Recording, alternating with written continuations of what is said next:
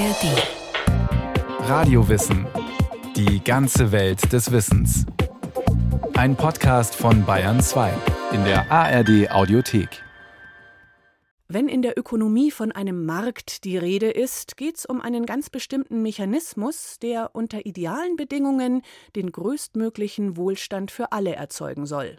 In der Theorie. In der Praxis gibt es diese idealen Bedingungen allerdings nie. Trotzdem hat die Markttheorie die Welt verändert. Wie hat sie das geschafft? Die Privatisierung der Bahn, die Deregulierung der Märkte für Post und Telekom, private Pflegeheime und Krankenhäuser oder auch der Wettbewerb, der in Hochschulen Einzug gehalten hat. Das alles sind Beispiele für Bereiche, die in den vergangenen Jahrzehnten neu gestaltet und umgebaut wurden. Und zwar nach der Devise mehr Markt, weniger Staat. Dem zugrunde liegt unter anderem die ökonomische Idee, dass freie Märkte letztlich gut für alle sind, dass sie Wohlstand generieren. Es ist eine extrem wirkmächtige Idee. Der Ökonomin und Philosophin Lisa Herzog, die an der Niederländischen Universität Groningen lehrt, fallen nur wenig andere Beispiele ein, die ähnlich einflussreich waren. Wenn man Vergleichspunkte sucht, fallen mir als erstes bestimmte religiöse Doktrinen ein, die auch extrem wirkmächtig waren. Also zum Beispiel die Vorstellung eines Jenseits, auf das man hinarbeiten muss. Und die Idee von Demokratie hat natürlich auch unglaublich stark Gesellschaften geprägt, auf unterschiedliche Arten und Weisen. Das Jenseits, die Demokratie, der freie Markt. Es sind Ideen, die unsere Welt verändert haben. Um Demokratie und Religion soll es an dieser Stelle aber nicht gehen, sondern um den Markt. Genauer um die Theorie des Marktes. Das Modell des freien Marktes. Oder warum wir alle rationale Wesen sein sollen. Wenn Ökonominnen und Ökonomen von dem Markt sprechen, meinen sie in der Regel unter anderem Folgendes. Die Vorstellung ist, ein Markt ist eine Institution. Da gibt es zahlreiche AnbieterInnen und zahlreiche KäuferInnen für ein bestimmtes Produkt. Und der Preismechanismus führt dann eben dazu, dass Angebot und Nachfrage zusammengeführt werden und ein Gleichgewicht bilden. Angebot und Nachfrage bestimmen den Preis. Klar, denkt man, hat man oft genug beobachtet. Anders ist es beim sogenannten Homo economicus, von dem das klassische Marktmodell ausgeht. Der Homo economicus wird als durch und durch rationales Wesen gedacht. Und rational heißt dann an der Stelle, ich orientiere mich rein an meiner Nutzenfunktion, nicht zum Beispiel an irgendwelchen sozialen Normen. Der Homo economicus maximiert seinen Nutzen. Man könnte auch sagen, seine Zufriedenheit. Dafür muss er herausfinden, wie viel er von Gut 1 und Gut 2 konsumieren sollte, um den größtmöglichen Nutzen zu haben. Ausrechnen kann man das anhand von Funktionen wie dieser. U gleich x1 hoch Alpha mal x2 hoch Beta. Alles reichlich abstrakt. Man kann wohl festhalten, den Homo economicus gibt es nur in der Theorie. Das sehen natürlich auch die Wissenschaftler und Wissenschaftlerinnen so. Es sind eben, wie so oft bei einer Theorie, idealisierte Bedingungen, die dem Marktmodell zugrunde liegen. Und das Standardmodell von Märkten nimmt auch an, dass man große Zahlen von Anbietern und, und, und NachfragerInnen hat. Das heißt, dass wirklich Konkurrenz da ist und ich gehe knallhart dahin, wo das Preis-Leistungs-Verhältnis mich am stärksten überzeugt. Halten wir also fest. Das Standardmodell des freien Marktes geht aus von Wettbewerb, einem flexiblen Preis und von vollständig rationalen und nutzenmaximierenden Wesen. Wie kam man überhaupt darauf? Die Anfänge der ökonomischen Wissenschaft gehen zurück bis ins 18. Jahrhundert. Die unsichtbare Hand. Oder warum der Markt gut für alle sein soll. Der Schotte Adam Smith gilt als Begründer der ökonomischen Wissenschaft. Sein Buch Wohlstand der Nationen erschien 1776. Adam Smith hat zentrale Wirkungsweisen von Märkten erkannt, zum Beispiel den Preismechanismus, der Angebot und Nachfrage zusammenbringt.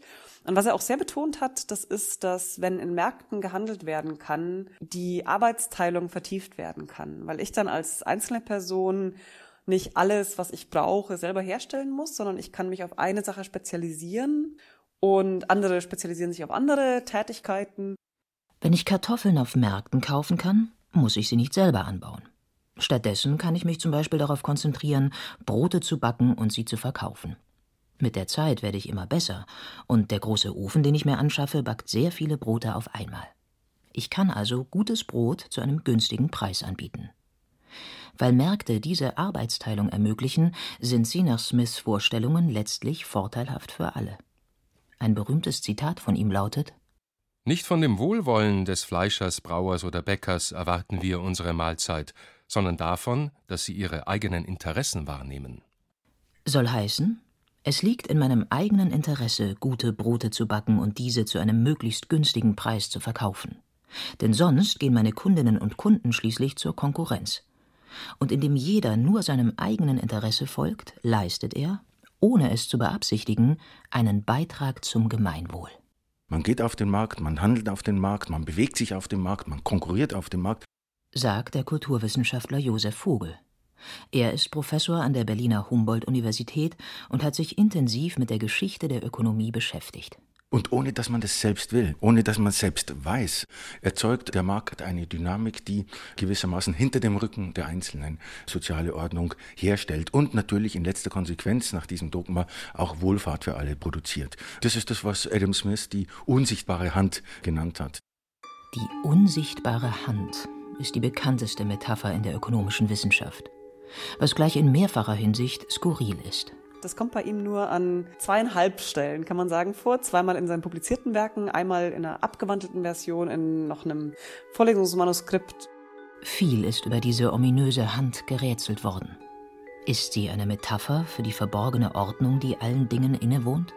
Oder ist sie am Ende die Hand Gottes? Lisa Herzog hat sich in ihrer Dissertation mit Smiths Werk und Denken beschäftigt. Ich glaube, dass man an den Texten sehr gut sehen kann, dass er da letztlich auch eine theologische Vision hat, dass es einen guten Schöpfergott gibt, der die Welt so eingerichtet hat, dass Märkte eben der Bevölkerung als Ganzer dienen können, wenn sie von der Regierung gut eingerichtet werden. In der Vorstellung von Adam Smith führt die unsichtbare Hand zu einer sozialen Ordnung, in der der Wohlstand sich mehr oder weniger gleichmäßig auf alle Bürgerinnen und Bürger verteilt falls der Staat die richtigen Rahmenbedingungen schafft. Es ist eine sehr optimistische Sicht auf den Markt.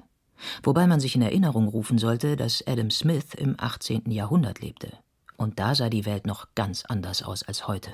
Smith schrieb zu einer Zeit, in der viele soziale Strukturen noch extrem hierarchisch und feudal organisiert waren. Der Feudalismus war die vorherrschende Ordnung im Mittelalter. König, Kirche und Adel bildeten die oberste Schicht. Die Bauern waren ihnen untertan und mussten deren Felder bestellen sowie Abgaben und Frondienste leisten. Diese Gesellschaftsordnung ging zu Lebzeiten von Adam Smith zu Ende. Und insofern sah er Märkte als eine emanzipatorische Einrichtung, die den Einzelnen erlaubt, sich frei ökonomisch zu betätigen und mit anderen in freiwilligen Austausch zu treten, anstatt eben zum Beispiel von einem Feudalherrn befohlen zu bekommen, dass man jetzt am nächsten Tag antreten muss, um die, die Ernte einzufahren oder sowas. Das heißt, er sah da sehr viel Potenzial, dass Marktbeziehungen egalitärer und freiheitlicher sind als feudale Beziehungen und dass das für die Masse der Bevölkerung dann auch zu echten Wohlstandsgewinnen führen kann. Der historische Kontext ist wichtig, um die optimistische Sicht auf Märkte zu verstehen. Mit der Zeit ist er aber verloren gegangen. Diese unsichtbare Hand wurde aus diesen sehr spezifischen Kontexten, die eben theologisch unterfüttert und auch moralphilosophisch eingebettet sind, dann zu so einer allgemeinen These, dass Märkte grundsätzlich immer dazu in der Lage wären, menschliches Eigeninteresse, wo dann die Moralvorstellungen auch verschwunden sind, in einen Beitrag zum Gemeinwohl umzuwandeln. Märkte sind gut, und zwar für alle. Damit sie ihren Nutzen entfalten, braucht man flexible Preise, Wettbewerb und rationale Wesen. Was man in dieser Sichtweise nicht braucht, ist ein Staat, der einen Ausgleich schafft, zum Beispiel über Steuern, oder der Sozialwohnungen und Bildungseinrichtungen bereitstellt. Der Markt kann das alles besser. So jedenfalls die spätere Lesart extrem wirtschaftsliberaler Ökonominnen und Ökonomen, die sich auf Smith berufen. Wobei man sagen muss, mit Wissenschaft hat das nur noch am Rande zu tun. Da war die ökonomische Theorie schon immer sehr viel komplexer. Insofern ist es schon in unserer Gesellschaft so, dass in den letzten Jahrzehnten das eine der Ideen war, wo vielleicht am stärksten die Vereinfachung das Problem war, in dem Sinne, dass ein vereinfachtes Modell, von dem eigentlich alle Fachleute wissen, dass es vereinfacht ist, sich dann so weiter verbreitet und so sehr das allgemeine politische Denken auch beeinflusst. Die Befürworter des freien Marktes oder wie eine Idee Wirklichkeit wird. Dass die extrem wirtschaftsliberale Sichtweise so starken Einfluss auf unsere Welt hatte und hat, lässt sich letztlich auf wenige Personen zurückführen. Dazu gehört insbesondere der Chicagoer Ökonomieprofessor Milton Friedman. Er hat am Höhepunkt des Kalten Kriegs und während der Systemkonkurrenz zwischen Ost und West einen Bestseller veröffentlicht. Milton hat 1980 gemeinsam mit seiner Frau ein Buch geschrieben, das heißt Free to Choose. Und es war ein, eine Liebeserklärung an den Markt, wenn man so will, und an die Marktfreiheit und hat sehr stark eben diese Wirtschaftsordnung, die stark auf Märkten basiert, gleichgesetzt mit Freiheit insgesamt, also politische Freiheit, persönliche Freiheit. Und das wurde dann als Fernsehserie verfilmt und hat sich deswegen auch sehr weit verbreitet. Diese Vorstellung, dass eigentlich der Westen sich durch bestimmte Formen von Freiheit auszeichnet, bei denen dann eben wirtschaftliche Freiheit, Marktfreiheit auch ganz zentral mit dazugehört. Die erste Folge beginnt Milton Friedman mit seiner persönlichen Geschichte. Er erzählt von seinen Eltern, die aus dem damaligen Königreich Ungarn in die USA emigriert waren und es dank harter Arbeit zu bescheidenem Wohlstand schafften. Es ist das Narrativ vom amerikanischen Traum, der laut Friedman nur möglich gewesen sei, weil es zu jener Zeit kaum Regulierungen gab. In weiteren Folgen wettert er dann auch gegen jegliche staatlichen Eingriffe. Die seien der Grund für die Arbeitslosigkeit, die Bildungsmisere und die teure medizinische Versorgung. Die Serie wurde in den 1990ern neu aufgelegt. Anmoderiert unter anderem von Arnold Schwarzenegger und dem US-Präsidenten Ronald Reagan. Prominenter geht es kaum. Amerikanischer Traum, Freiheit, Marktfreiheit. Für Friedman gehören diese Dinge zusammen, wobei man sich auch hier den historischen Kontext in Erinnerung rufen muss. Und das war natürlich immer noch der Kontext des Kalten Krieges. Das heißt, man konnte auch sehr schön sich absetzen von den totalitären Staaten des Ostblocks, die eben eine Planwirtschaft hatten. Freiheit versus totalitärer Staat. Auf die Spitze getrieben hat das der österreichische Ökonom Friedrich Hayek. Der meinte, staatliche Interventionen, selbst wenn sie gut gemeint seien, würden letztlich immer zu Sozialismus und Totalitarismus führen.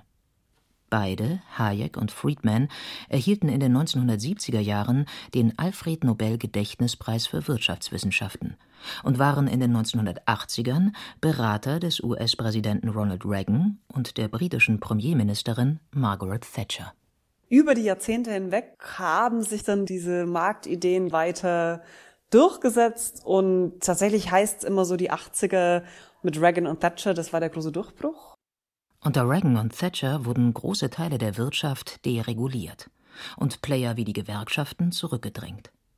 Auch in Deutschland sind vor allem in den 1990er Jahren staatliche Unternehmen wie die Post oder die Telekom privatisiert worden wobei Friedmans Steckenpferd noch ein anderer Markt war. Der Markt des Geldes oder eine Formel für die Zukunft.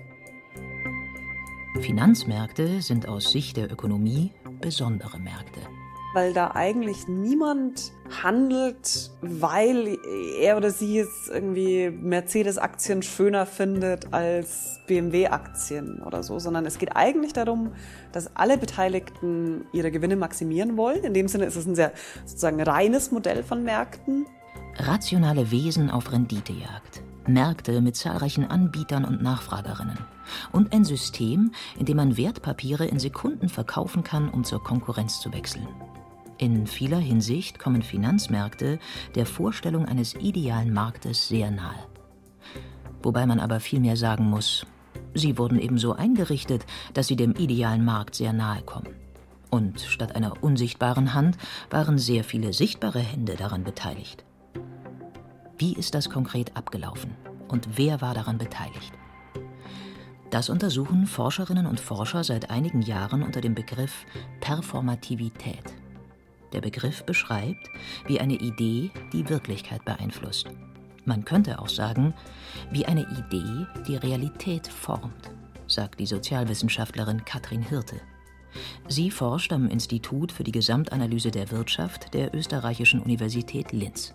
Und die Entstehung der Finanzmärkte, das ist so eines der renommiertesten Beispiele in der Performativitätsforschung der Ökonomie. Der Umbau der Finanzmärkte begann Anfang der 1970er Jahre. Damals hatten die USA das System fester Wechselkurse aufgekündigt. Die Kurse von Dollar, D-Mark oder Yen bilden sich seitdem frei am Markt. Für international tätige Händlerinnen und Händler war das ein Risiko. Denn die Währung, die sie für ihre Ware erhalten und die sie in die heimische Währung tauschen mussten, konnte zwischenzeitlich an Wert verlieren. Eine Lösung musste her. Und da trat Milton Friedman auf den Plan und sagte, von nun an ist eigentlich sehr sinnvoll, auf Kursschwankungen zu wetten und das heißt Währungsderivate in den Markt zu bringen. Mit Währungsderivaten kann man sich gegen Kursschwankungen absichern. Zum Beispiel, indem man das Recht kauft, seine Dollar an einem bestimmten Datum zu einem bestimmten Kurs zu tauschen. Die erste Börse, die Währungsderivate einführte, war die in Chicago. Derivate wurden der Renner. Mit ihnen konnte man nicht nur auf Währungen wetten, sondern auf alles. Rohstoffe, Aktien, Schweinehälften, Wetter. Einem Teil solcher Derivate, den sogenannten Optionen, liegt die Black-Scholes-Formel zugrunde. Für diese Formel, an der eigentlich zu Beginn drei Leute mitgearbeitet haben, Merton, Black und Skoll, sind Nobelpreise vergeben worden. Die gab es 1997. Mit der Black-Scholes-Formel kann man den Preis einer Option bestimmen. Mit dem Kauf einer Option erwirbt man zum Beispiel das Recht, ein bestimmtes Geschäft in der Zukunft zu machen. Deswegen heißen Optionen auch Futures. Die Formel verhieß ganz neue Möglichkeiten. Denn bis dahin galten solche Geschäfte als höchst spekulativ. Nun sollte die Formel sie berechenbar machen, im wahrsten Sinne des Wortes. Wobei der Aufsatz zunächst von einem wissenschaftlichen Journal abgelehnt worden war. Aber Friedman erkannte sehr wohl ne, den Wert und er war dann derjenige, der in Regierungskreisen also diese Formel erklärte, was das bedeuten würde. Friedman und einige andere Ökonomen überzeugten schließlich die entscheidenden Personen der damaligen Administration unter Präsident Richard Nixon. Weil Friedman halt das Argument hatte, da geht es nicht um Spekulation, sondern wir können da viel Geld verdienen und hier ist doch die Formel, Sie sehen doch, dass es berechenbar ist. Eine berechenbare Zukunft. Das war die Hoffnung, die mit dieser Formel verknüpft war. Zahlreiche Händlerinnen und Händler wurden geschult, die aus der Formel handelbare Finanzprodukte machten. Eine Weile hat der Handel damit auch gut funktioniert. Einige Menschen verdienten sehr viel Geld. Übrigens auch Black und Scholes selbst. Bis es eben nicht mehr funktionierte. Die Ironie der Geschichte, das weiß jeder, der sich damit beschäftigt hat, besteht nicht zuletzt darin, dass Black Scholes damit auch einen Hedgefonds aufgelegt haben mit dieser Formel, der eben nach wenigen Jahren grandios gescheitert ist und zum, zum ersten Rettungsschirm in den Vereinigten Staaten geführt hat. Ist die Zukunft vielleicht doch nicht so berechenbar, wie man dachte? Bringen solche Finanzprodukte am Ende mehr Schaden als Nutzen? Das sehen Anhänger der sogenannten Efficient Market Hypothesis nicht so. Vereinfacht gesagt geht die Theorie davon aus, dass wenn jeder und jede an den Finanzmärkten nur den eigenen Vorteil sucht, sprich seine eigene Rendite maximiert, das Kapital in die besten Unternehmen fließt, was letztlich dazu führt, dass der Wohlstand für die gesamte Gesellschaft steigt. Da ist sie wieder, die unsichtbare Hand dieses Mal am Beispiel des idealen Finanzmarktes. Dieses Ideal war ein Faktor für diverse Krisen, wobei die vielen Krisen dem Ideal nur wenig anhaben konnten.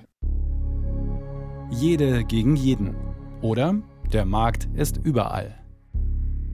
Die Logik des Marktes ist mit der Zeit auch in Bereiche gedrungen, die eigentlich gar keine Märkte sind. Die Idee dahinter, Wettbewerb und Effizienz führen zu besseren Ergebnissen und weniger Kosten. Ein Beispiel. Es ist ja zum Beispiel bis heute so, dass es in dem Bereich, wo ich arbeite, in Universitäten, diese Idee von Wettbewerb und Rankings und irgendwie Anreizen, die man setzen muss, enorm viel Tragkraft hat. Natürlich ist es nicht genau das gleiche wie Märkte, aber es ist doch diese Vorstellung, man muss die Menschen antreiben, man muss ihnen Anreize geben und Wettbewerb macht alles irgendwie produktiver und besser. Auch andere Bereiche wurden umgebaut, auf Effizienz getrimmt, teils privatisiert. Krankenhäuser und Pflegeeinrichtungen zum Beispiel. Aber gerade in diesen sensiblen Bereichen gibt es auch viel Kritik. Elementare Bedürfnisse wie Gesundheit oder auch Wohnraum dürfe man nicht den Marktgesetzen überlassen, heißt es oft. In den großen Städten hätten Angebot und Nachfrage dazu geführt, dass selbst Gutverdiener sich Wohnraum kaum noch leisten können. Das hat der ehemalige Oberbürgermeister von München, Hans-Jochen Vogel, einmal berechnet. Der hat versucht, die Entwicklung der Bodenpreise, also der Bodengrundstücke in Großstädten zu ermitteln und musste feststellen, dass von den 50er Jahren bis um die Jahrtausendwende herum die Bodenpreise in Metropolen wie in München, und Sie dürfen raten, wie viel gestiegen sind, um 40.000 Prozent. Aber nicht nur in der Praxis, sondern auch mit Blick auf die Theorie wird die Kritik immer lauter. Bereits seit der Jahrtausendwende gibt es die Bewegung der pluralen Ökonomik an Universitäten und Hochschulen. Sie fordert, mehr alternative Sichtweisen in den Wirtschaftswissenschaften zuzulassen. Ihren Anfang hatte die Bewegung an der Pariser Universität Sorbonne. Die Studenten haben revoltiert und haben gesagt, wir machen nichts anderes, als Angebot und Nachfrage auszurechnen auf fiktiven Märkten, die es überhaupt nicht gibt, es gibt weder die Player, noch gibt es ein Gleichgewicht, noch gibt es ein vor sich hin wachsendes Wachstum. Wir wollen das alles nicht mehr. So fing das an. Vor allem nach der großen Finanzkrise nach 2008 hatte die Bewegung großen Zulauf. Das zeigte Wirkung. In einigen Universitäten und Hochschulen gibt es heute Lehrstühle, die sich kritisch mit der ökonomischen Theorie auseinandersetzen. Und auch wenn Studentinnen und Studenten immer noch die Gesetze von Angebot und Nachfrage lernen, das Standardmodell ist heute nicht mehr so allgemeingültig wie früher. Hat die Idee des Marktes also ihren Höhepunkt überschritten? In der Theorie vermutlich. Was die Praxis angeht, ist sich Lisa Herzog nicht so sicher. Und zwar deswegen, weil sich solche Ideen ja auch durch Institutionen oft so gewissermaßen durcharbeiten und bis heute in vielen Bereichen dieses Marktdenken institutionell sozusagen stattfindet, obwohl eigentlich die Theorien, die das vielleicht getrieben haben, gar nicht mehr unbedingt stimmen. Sowas kann einen enormen Nachhall haben und ich weiß nicht, ob wir aus dieser Phase schon raus sind. Weshalb es umso wichtiger ist, diese Idee zu kennen, die unsere Welt in so vieler Hinsicht verändert hat.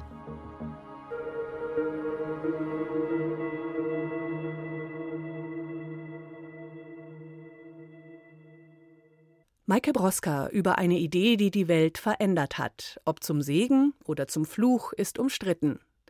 Wenn Sie Interesse haben an noch mehr aus diesem Themenbereich, empfehlen wir den Podcast Alles Geschichte, History von Radio Wissen und dort die Staffeln Wert des Geldes oder auch Kapital und Eigentum. Alles zu finden in der ARD Audiothek und überall, wo es Podcasts gibt.